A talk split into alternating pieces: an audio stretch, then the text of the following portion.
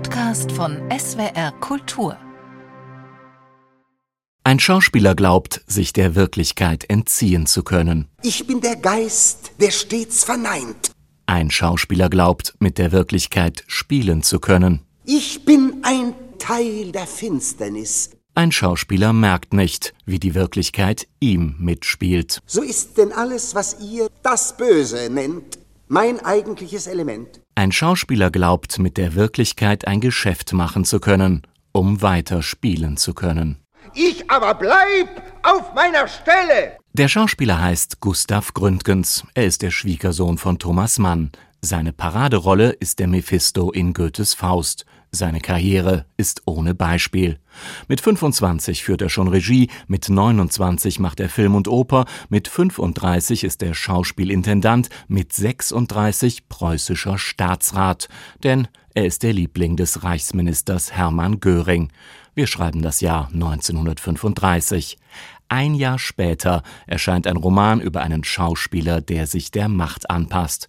Der Schauspieler heißt Hendrik Höfgen, der Autor heißt Klaus Mann. In der 1948 von ihm neu bearbeiteten Ausgabe seines Romans hat er ausdrücklich angemerkt, dass es sich nicht darum handele bei seinem Buch Mephisto um eine Abzeichnung seines früheren Schwagers äh, Gustav Gründgens, dass ihn die individuelle Geschichte nicht interessiere, sondern dass er den Typ eines Karrieristen, der im Dritten Reich eine große Rolle gespielt habe, zeichnen und durch Fantasie anreichern wolle um einfach ein, ein Zeichen, ein Symbol zu setzen für die Korrumpierbarkeit einer führenden Schicht, auch unter Intellektuellen. Knapp 40 Jahre später. Klaus Mann ist gestorben nach einer Überdosis Schlaftabletten, Gustav Gründgens ist gestorben nach einer Überdosis Schlaftabletten.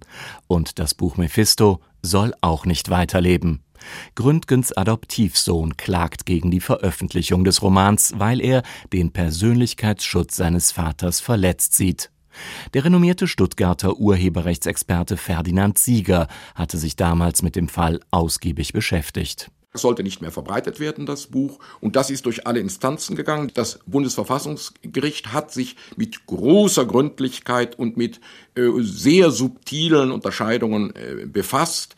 Mit dem Ergebnis bin ich nicht zufrieden. Am 24. Februar 1971 befasste sich das Bundesverfassungsgericht erstmals mit dem Verhältnis Kunstfreiheit und Persönlichkeitsrecht und kam zu der knappen Entscheidung, das Persönlichkeitsrecht wiegt mehr, selbst wenn die Person schon tot ist.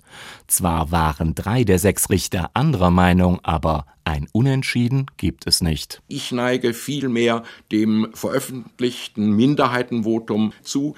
Hier sei nun, wie mir auch scheint, ein Musterbeispiel, wo die Fantasie auch da, wo sie in Einzelheiten von der nachweisbaren Wahrheit abweiche, als höhere Zeichnung einer geschichtlichen Wahrheit zugelassen werden müsse. Geschichtliche Wahrheit oder private Wirklichkeit, was wiegt mehr?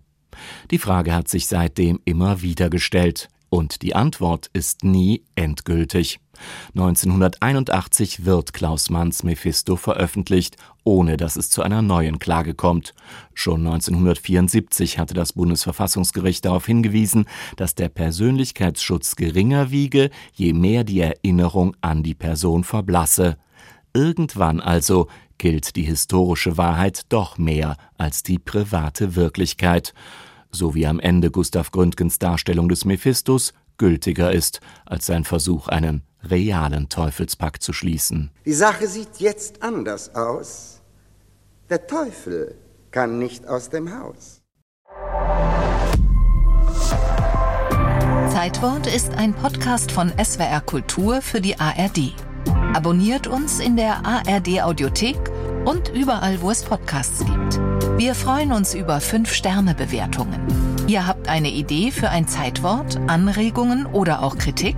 Schreibt uns eine Mail an zeitwort.swr.de.